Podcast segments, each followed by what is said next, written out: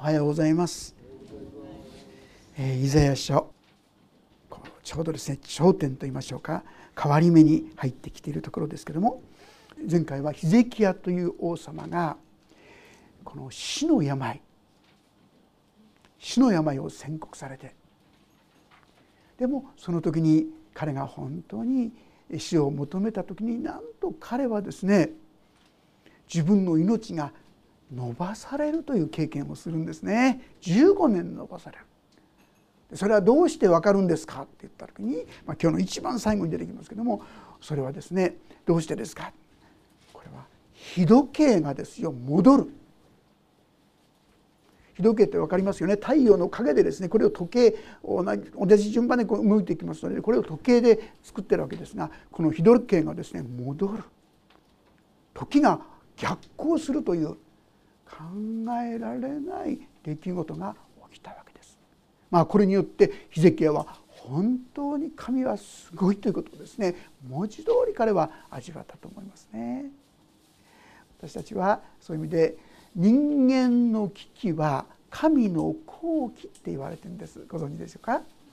人間の危機人間にとって大変危険なですね怖い恐ろしいそういう不安そういった全てのことがかえって神の好機である彼が本当に神様に出会う神様を知っていく良き時となっていったとこういうことですね。ここまでの奇跡を体験した人はそんなにはいないと思いますね。さてそのことについて彼がですね書いたのが今日読んでいただいたことです。考えたこと思ったこと。ですから9節にこうあります。ユダの王ヒゼキヤが病気になってその病気から回復した時の時に記したもの。彼は病気になるんですよ。どういう病気だったかおそらく皮膚がんのような病気であったろうと思います。種物にこう一軸のものをこう触れなさい。まあ、そういうふうな治療も実際あるそうなんですけどもそういうことをしなさい。ですからおそらく皮膚がんのようなものがあってそしてついにはですねその中で苦闘し葛藤し本当に苦しんだんですが最終的にはあなたは助からない。あなたは必ず死ぬと宣言されるわけですよね。それで嘆いて神様の前に訴えた祈った。私は諦めてしまったりするんですがえー、ああしよどうぞどうか思い出してください。うんぬんとですね。私が真実と全く心を持ってあなたの御前に歩みあなたの御目にかなうことを行ってきたことうんぬんとですね。彼は神の前に出て祈り始めるわけでありますが。その結果として先ほど申しましたように彼の命は長らえるということになったんですがそのことをもう一度ある意味でまあ客観的な立場といいましょうか。そういうとこでこの10節以降に読んでいるわけであります。お読みします。私は言った。生涯の半ばで私は黄泉の門に入る。私は残りの年を失ってしまったのだ。私は言った。私は死を生ける者の地で死を見ることはない。私は死人の国の住人と共にあり再び人を見ることもない。私の住まいは牧者の天幕のように引き抜かれ私から取り去られた。私は旗織りのように自分の命をまいた。主は私を旗から断ち切られる。昼から夜へとあなたは私を終わりに近づけられます。私は朝まで叫びました。主はおじしのように私のすべての骨を砕かれます。昼から夜へとあなたは私を終わりに近づけられます。ツバメや鶴のように私は泣き鳩のようにうめきました。私の目は上を仰いで衰えました。死を私は虐げられています、まあ、ここにヒゼキヤが通った道感じたことそういった事柄がですね凝縮して記されているわけですよね。まあヒゼキヤにとって死ぬということはものすごく恐ろしいことだったんですよね。悲しいことだったんですよね。道半ば。私の半分の生涯が取り去られた。年齢が大体39歳ぐらいだったと言われています。まだまだですよね。これからっていう時でありますがその時に自分の命が取り去られるって聞いた時に本当に彼はがっかりしたんですよね。そして嘆いたんです。その姿が今ここに読まれているわけであります。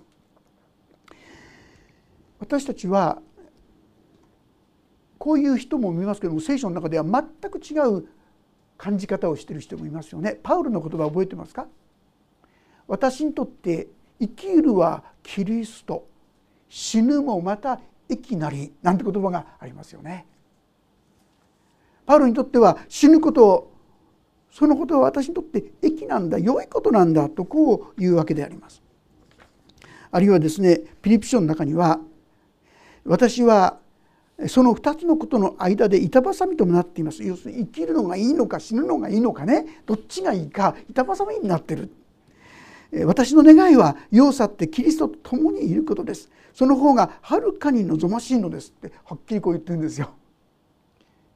ヒゼキはああもう命取り取られちゃうんだななんていう悲しいなんていう寂しいそういう気持ちがいっぱいだった。一方パウロはまあ、できるならば早く取り去ってほしいんだってこういう思いですよ。何が違いだか分かりますか？どこからこの違いが出てくるのか実は旧約の時代にはまだ復活よみがえりということがあまり明らかになっていなかった。なんとなくは示されていますあの呼ぶ記なんかを読んでみますとね呼ぶも言ってるのはですね「私は知っている私をあがなう方は生きておられついに地の塵の上に立たれること私の顔がこのように剥ぎ取られた後に私は私の肉から神を見る」なんてはっきり言ってます。よみがえりのことを言ってるんですね。ヨブはそういう意味でこの復活の死を見てですから死が死で終わりじゃない。たとえ死んでもそれ以上の大きな祝福が広がっている。そのことを知ってたんですがヒゼキヤの場合はそこまではまだはっきりしてなかった。それによって実は私たちが死というものに向かってあるいは病というものに向かってどういう態度になるかなということが決まって変わってくるということなんです。まあ、そういう意味で私たちもできればパウロのような生き方考え方ができたらなと思うんですがそれは何かと言いますとそれは十字架と復活ということを本当に受け取っていますか？ということなんですよね。知的には知っていたとしても本当に私たちはそのことを信じているだろうか？単なる知識と言いましょうか？言葉としてしか聞いてないんじゃないか？イエス様がよみがえったようにやがてこの私もよみがえることができるということを受け取っているならば随分と変わってくるんじゃないかなと思いますね。これはあの前の教会のにた来てた方だったんですがその方はですね私はあの飛行機に乗るのが怖いんですって言ってました。皆さんいらっしゃいますか？あんなどでかいですね。鉄の塊が宙に浮くっていうのはどうしても信じられない。つ落ちちゃうか分かんないからねそんなものに乗りたくないんだってこう言ってたんですね。でも幸いそういう中でですね教会でベテル政権っていう学びをしましてねその学びをこう続けていく中で彼女は「ああそうだ本当に私にはもう永遠の命が与えられている」復活の命が与えられているんだということが確信できるようになったんですよ。でそういう中でですね彼女は明かしてください。先生私飛行機乗れるようになりました。って言うんですね。いつ落ちてももう大丈夫。天国に行けるんだもんってねそのことがはっきりするならば死が怖くなくなってくる。いかがでしょうか。皆さんの中でまだ死が怖いでしょうか。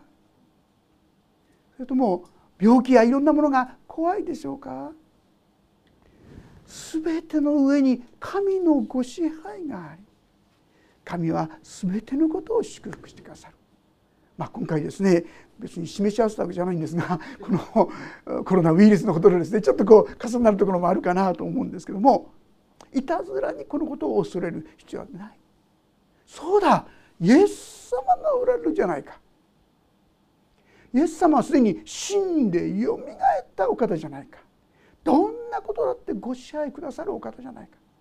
ですから神様の見許しなしにはそういうような病気になることもないしなったとしてもあるいはもっと私が御国に帰ることになったとしてもそれもまた幸いだって受け取ることができる。私はそのような死に打ち勝った生き方が可能になるんですよね。それは何からどこから来るのかって言いましたらイエス・キリストの十字架と復活。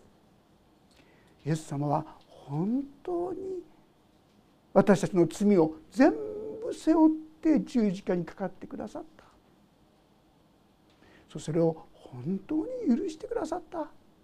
と信じるならばああそっか。じゃあ私は間違いなく天国素晴らしい世界に行くことができるんだからということが心の中でもですねはっきりしますのでそういう恐れが完全じゃないかもしれませんけども随分とですね薄れてくるんじゃないかなとそう思いますね。そういう意味で私たちはこのヒゼキヤの例に倣ってあこんな余計な心配するのやめようと言いますか？やめないで済むものにならせていただこうそのために復活の信仰をはっきりと自分のものとさせていただこうそんなふうな祈りやですね願い求めをですね持つことは大切ではないかと思います。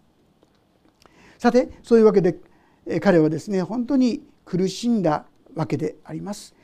例えば11節私は言った。私は主を生ける者の地で主を見ることはない」私は死人の国の住人と共にあり再び人を見ることもない。やっぱりこう希望が持てないんですよね。こういう思いになるわけです。でもはっきり言いますとイエス様は天においても地においても一切の権威を持っておられるお方。私たちはこの方を見ることができる。ヨブはそのことを信仰を持って告白したわけでありますが私たちもそのような信仰に進んでいくものとなっていきたいと思います。しかしながら彼はこのような叫びと言いましょうか嘆きと言いましょうかそういうのの後特に14節には「ツバメや鶴のように私は泣き鳩のようにうめきました」って書いてありますが皆さん鶴の声って聞いたことありますか？鶴の一声なんでね いい意味で言うことがありますけども鶴ってグーってですね なんか苦しそうな声だと思いませんか？するってあんまりねあの姿とちょっと違うようなねなんかこう絞り出すようなね苦しそうな声を出すんですよね。私たちはそういう中でどうしたらいいのかっていうことなんですよ。自分がどうもそういう不安がある恐れがある。どうしたらいいか。ヒゼキヤは嘆いたんですよ。鶴のようにと言いましょうか。あんまり綺麗な声じゃないかもしれませんね。嘆いたんです。自分の苦しさを不安を恐れを。なんでこうなっちゃうの？まだ私39だ僕は俺は39だ。もうこれで取り去られるんですか？とかですね。もういろいろこう言ったわけです。皆さんいいんですよそれで。いつも受けますがピリピの書4章の6節7節というとこに「あなた方の願い事を神に知っていただきなさい」って記されまあ、もっと細かく言いますと、まあ、開けた方がいいでしょうか。ピリピ4章の6節7節。ピリピはエペソの次です。エペソの次のピリピ4章の6節7節。えー、開けられた方ご一緒に読んでみましょう。399ページになりますがお読みします。ご一緒に読みましょう。3はい。何も思い煩わないであらゆる場合に感謝を持って捧げる祈りと願いによってあなた方の願い事を神に知っていただきなさい。そうすれば全ての理解を超えた神の平安があなた方の心と思いをキリストイエスにあって守ってくれます。私の祈りのなんて聞いてくれないんじゃないか。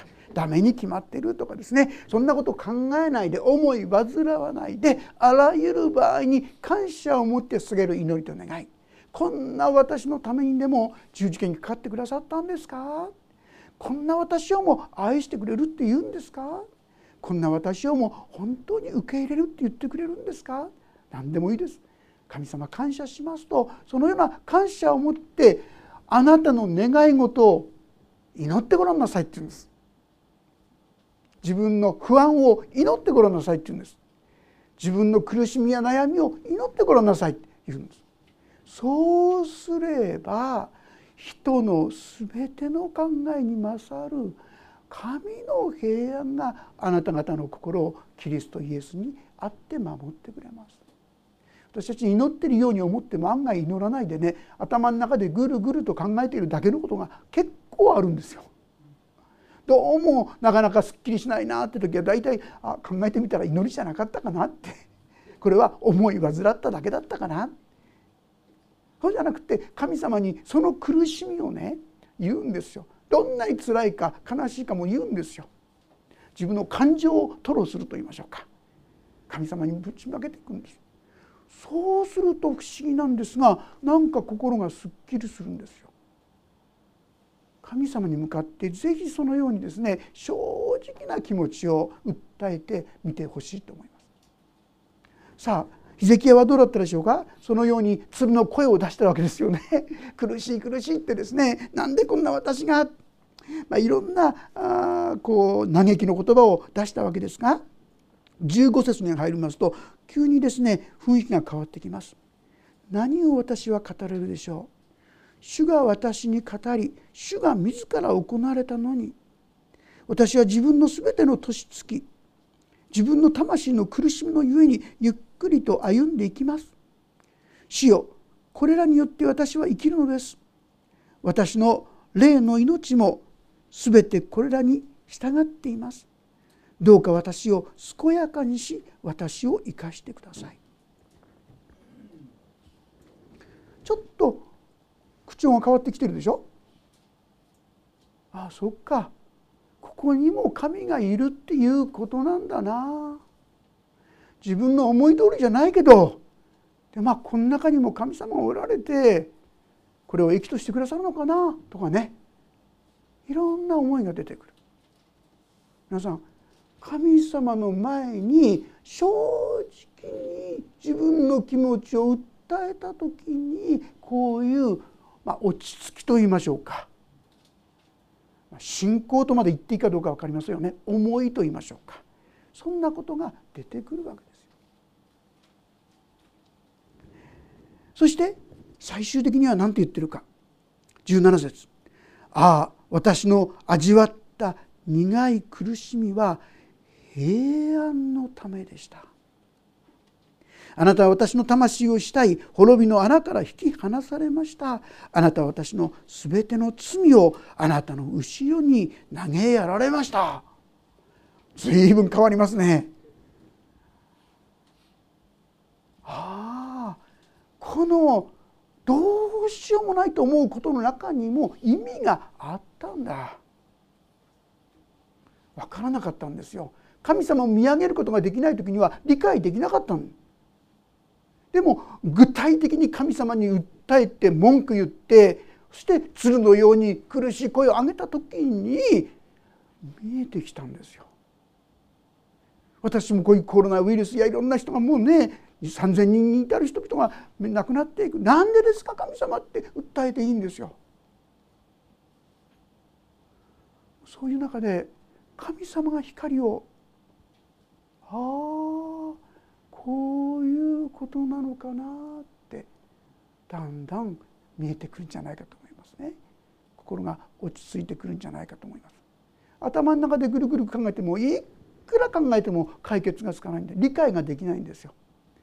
でもそれを神様の前に出してそしてそれを訴える時に祈る時に神様に申し上げていく時に人の理解を超えた神の平安が私の心を支配し始めるんですね。見えなかったことが見えるようになってくるんですね。ですから18節読みはあなたを褒めたたえず死はあなたを賛美せず穴に下る者たちはあなたの真実を待ち望めません。生きている者ただ生きている者だけが今日のように私のようにあなたを褒めたたえます。父は子らにあなたの真実について知らされます。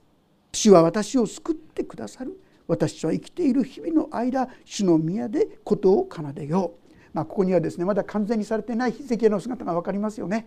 もう生きてる時しか神様あなたを褒めたたえられませんよって彼はこの生きてる時に働く神様しか認められないんですね。死んだ後も私たちを愛し慰め強めてくださり祝福してくださる神様まだ見上げることができなかったんですがしかし地上では今あなたを褒めたたえますと言ってそのようになることができる私たちが苦難に遭う時に苦しみに遭う時に悲しみに出会う時にぜひしてほしいことは正直にきれい事じゃないですよ。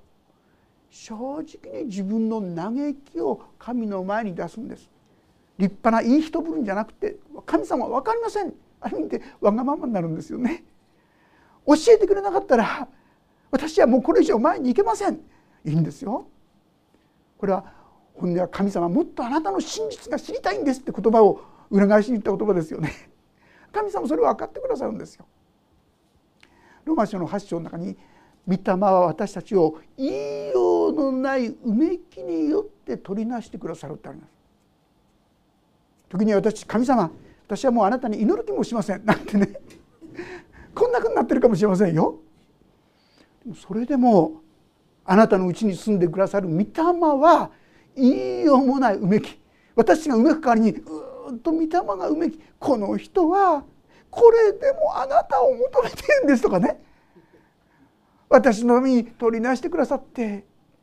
そしてついに私たちが神様との交わりを回復していけるように導いてくださるお方なんですね。私たちもきれい事じゃなくて正直などす黒いあるいは醜い自己中心なその姿を正直に神様に申し上げましょう。そのためにこそ十字架にかかってくださったからですね。そして私たちは彼らはまだ十字架も復活も知らないわけですが私たちはもうすでに歴史としてそれを知ってるわけですよ。そうだ。でも主はそこからよみがえられたんだ。そのよみがえりの祝福を今や私たちに注いでくださっているこういう信仰を持ってですね立ち上がることができたらなんと幸いでしょうか。21節イザヤは言った「一塊の干し一軸でもを持ってこさせ種物の上に塗りなさい。そうすれば治ります」これはですね7節に次のことがあなたへの主からの印である。主は約束したことを成就する。見よ。私はずの時時計に落ちた時計の影を10度後に戻す。すると日時計に落ちた日が10度戻った、まあ、これによって本当に神の技が表されるということをですね、えー、示したわけであります。実際始末の上に塗った時に彼は癒されてそして宮に登ったということが記されているんですね。ヒゼキヤは言った「主は私の宮に登れる印は何ですか?」ね彼はこの後にもう一度宮に登るほどに元気にされていったわけなんですね。今日私たちがここからご一緒に学ばせていただきたいこと第一はあなたの死生観はどうなってますか？ということです。イエス様がよみがえったようにやがて私もよみがえると本当に信じていますか？第一コリントの15章をちょっと開けてみましょう。第一コリントの15章12節からお読みします。どうぞお聞きください。また目を追って読んでくださったと思いますが12節。ところでキリストは死者の中からよみがえられたと述べ伝えられているのにどうしてあなた方の中に死者の復活はないという人たちがいるのですか？もし死者の復活がないとしたらキリストもよみがえらなかったでしょう。そしてキリストがよみがえらなかったとしたら私たちの宣教は虚しくあなた方の信仰も虚しいものとなります。私たちは神についての偽証人ということにさえなります。なぜなら仮に死者がよみがえらないとしたら神はキリストをよみがえらせなかったはず。です。に私たちは神がキリストをよみがえらせたと言って神に逆らう証言をしたことになるからです。もし死者がよみがえらないとしたらキリストもよみがえらなかったでしょう。そしてもしキリストがよみがえらなかったとしたらあなた方の信仰は虚しくあなた方は今もなお自分の罪の中にいます。そうだとしたらキリストにあって眠った人たちは滅んでしまったことになります。もし私たちがこの地上の命においてのみキリストに望みを置いているのなら私たちは全ての人の中で一番哀れなものです。しかし今やキリストは眠った者の初歩として死者の中からよみがえられました。私死が一人の人を通してきたのですから死者の復活も一人の人を通してくるのです。アダムにあって全ての人が死んでいるようにキリストにあって全ての人が生かされるのです、えー、こう書いてありますね。イエス様がよみがえったということを信じるということはやがて私もよみがえって栄光の体に預かることができるというこういう信仰告白でもあるってことですよね。地上のことが全てじゃないんだ。永遠の御手の中で私たちは歩んでいるんだ。この確信に立つ時に病気や死に対しても立ち向かい方は全然違ってくるのではないかと思います。そして15章の一番最後のとこですね。57節58節ここはご一緒に読んでみましょうか。第一コリント15章57節58節3はい。しかし神に感謝します。神は私たちの主イエス・キリストによって私たちに勝利を与えてくださいました。ですから私の愛する兄弟たち固く立って動かされることなくいつも主の技に励みなさい。あなた方は自分たちの労苦が主にあって無駄でないことを知っているのですから。私たちはだからたとえ人から全く褒められなくても気にしない。いやかえって褒められない方がいいよって言ってるんですね。人が自分がやった良き技を見ない方がいい。どうして？それは全部天の御国の宝になるって言うんです。褒められちゃうとその宝がなくなっちゃうっていうんですね。私たちがはっきりとこの復活の死を見上げてるかどうかによって地上での生き方が随分変わってきますよね。そして神様はもう死からよみがえって勝利を与えてくださって私たちにこの恵みを注ごうとしてくださってこのことを信ずる時に私たちは大きな力希望喜びが出てくるのではないかと思います。もうあげなくて結構ですがちょっとだけ読ませていただきますロマ書の8章の言葉を読ませていただきますがロマ書8章31節32節。ではこれらのことについてどのように言えるでしょうか？神が私の味方であるなら誰が私たちに敵対できるでしょう？私たち全てのためにご自分の御子さえ惜しむことなく死に渡された方がどうして御子と共に全てのものを私たちに恵んでくださらないことがあるでしょう。35節。誰が私をキリストの愛から引き離すのですか？観難ですか苦悩ですか迫害ですか飢えですか裸ですか危険ですか剣ですかこう書かれています。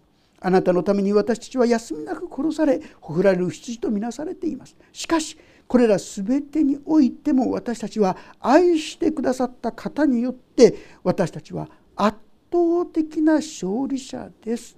私はこう確信しています。死も命も見つかいたちも支配者たちも今あるものも後に来るものも力あるものも高いところにあるものも深いところにあるものもその他のどんな被造物も私の主キリストイエスにある神の愛から私を引き離すことはできません私たちが本当にこの勝利復活の死をしっかり見上げる時にこの勝利の中に歩んでいくことができるんだということですね。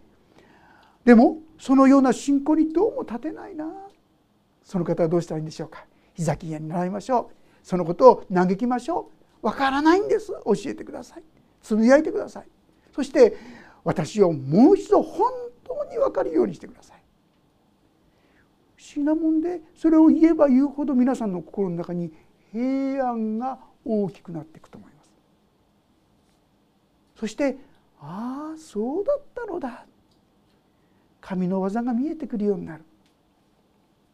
そしてついにはその中に行こうことができるようになっていく。こんな恵みの道をですね共に歩ませていただけたらとそう思います。一人のですねあのハンセン氏病雷病と言われましたけどもあの病気になってた方をですね思い起こすんですがその方はその病気になったことが本当につらかった。もう死にたいと思った。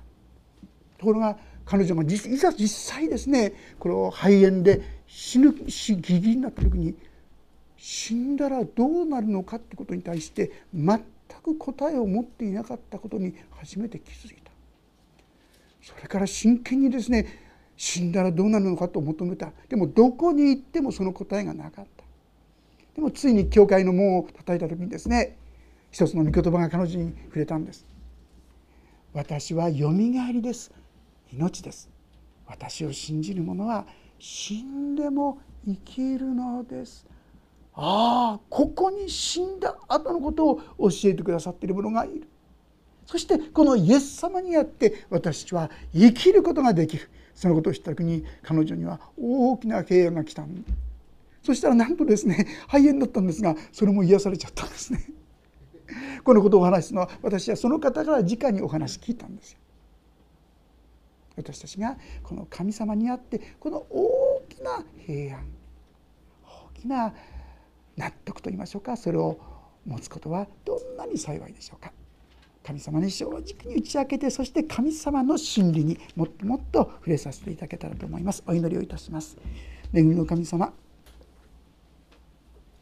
あなたはさまざまな出来事の中に私たちを神様へ神様へと導こうとしてくださっていることをありがとうございます。私は目の前のことばかりに目がいってしまってその背後で私たちを導いてくださっているお方を見ることができなくなってしまうことが多々あります。どうかあらゆることの中にあなたを見ることができるように。どうかそのために祈ることができるように。神様つぶやくことができ求めることができるように助けてください。そして主の平安がお一人お一人を満たしますように。全てを支配しているのが主だそして主は死からよみがえってくださったんだこの圧倒的な勝利を我が物として受け止めていく信仰がお一人一人に豊かに与えられますようにそして何によっても神様破られることがない神の平安がお一人お一人の心を満たし溢れさせてくださるようにお願いします。御手に委ねます。主イエス・キリストの皆によって祈ります。